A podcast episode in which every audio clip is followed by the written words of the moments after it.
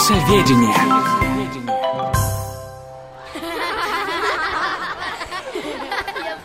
Мы хотим всем рекордам Наши громкие дать имена. А ты каким чемпионом хочешь быть? По футболу, конечно. Там же целая команда одну медаль получает. Неправда, я видел трансляцию Олимпиады Там каждому давали. Да все равно. Вот по теннису другое дело Или по тяжелой атлетике А футбол все равно интереснее Представляешь, мы с тобой олимпийцы Олимпийцы? Ага, здрасте, Агар Петровна Если вы олимпийцы, то где, позвольте спросить, ваша многовершинная гора? Олимпийцы должны жить на Олимпе, вкушать амброзию и нектар. Что ж мы, бабочки, одним нектаром питаться? Да мы, Ниагара Петровна, вообще-то про Олимпиаду, про спортивные соревнования говорили, а не про вашу гору Понятно, тогда другое дело э, Приятно слышать, что ты знаешь о многовершинном Олимпе, доме греческих богов А почему многовершинном? Просто Олимп – где, как считается, жили Зевс, Гера, Аполлон и другие боги Эллады. Эллады? Ёлкина, ты-то должна знать, что Элладой называют Древнюю Грецию. А-а-а. Так вот, эта гора Олимп находится в греческой области Фессалия, и у нее целых 52 вершины. Много вершин, многовершинная гора. Это во-первых.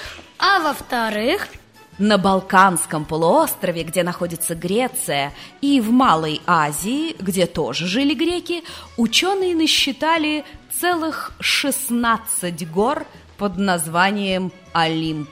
Э, снова много вершин. Надо же! Наверное, люди просто хотели, чтобы боги жили поближе к ним. Вполне научное предположение, Косточкин. Вот я не пойму, неужели богам удобно было жить в горах?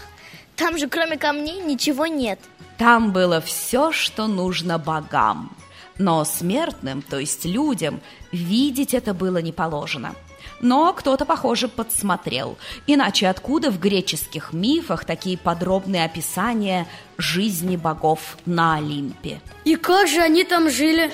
Что, они только нектар и амброзию ели? Я понял. Не только нектар и амброзию. Еще боги питались дымом от сжигаемых жертв. Жертв? Да. Вы же читали о странствиях Одиссея. Помните, ему пришлось спуститься в Тартар. Тартар? Сос Тартар знаю. Тартар – это подземный мир. Когда Одиссей спускался туда, он нес с собой жертву для подземных божеств – козу. Но не всегда жертвы богам были кровавыми. Иногда достаточно было поджечь ароматное масло. Так, с божественной кухней мы закончили. Теперь о дворце бессмертных. Построил его Гефест, бог огня и кузнечного дела – Золотые ворота открывали оры, богини времен года. Они следили, чтобы ни зверь, ни человек не проникли к бессмертным. Развлекали богов музы, а когда на Олимпе становилось скучно, боги спускались на землю. Например, во время войны, чтобы поддержать одну из сторон конфликта. Прямо как футбольные болельщики. Э, да, аналогия вполне подходящая. Из-за земных войн на Олимпе часто случались ссоры, потому что часть богов была, например, за греков, а другая часть за троянцев. А отец богов Зевс очень часто изменял своей жене Гере с земными, смертными женщинами. Так у него родился сын Геракл. Мужчины, они все такие Да ладно, Елкина, он же главный греческий бог И что с того? Я бы на месте Геры... Жена Зевса отомстила ему за эту измену. Она не пустила Геракла на Олимп, потребовала, пусть сын смертный докажет, что достоин быть богом. Из-за Геры Геракл попал в рабство и совершил свои двенадцать подвигов. Я помню, помню. Авгиевы конюшни, многоглавая гидра, битва с кентаврами, критский бык. Да, и еще много других. Ну что ж, урок окончен. Теперь вы знаете о многовершинном Олимпе чуть больше. Спасибо, Ниагара Петровна. Спасибо. До свидания. До свидания.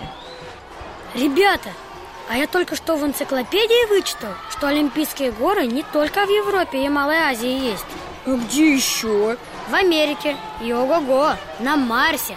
Марсианский Олимп – это высочайшая вершина Солнечной системы. Настоящий рекорд. Это по-нашему, по-олимпийски.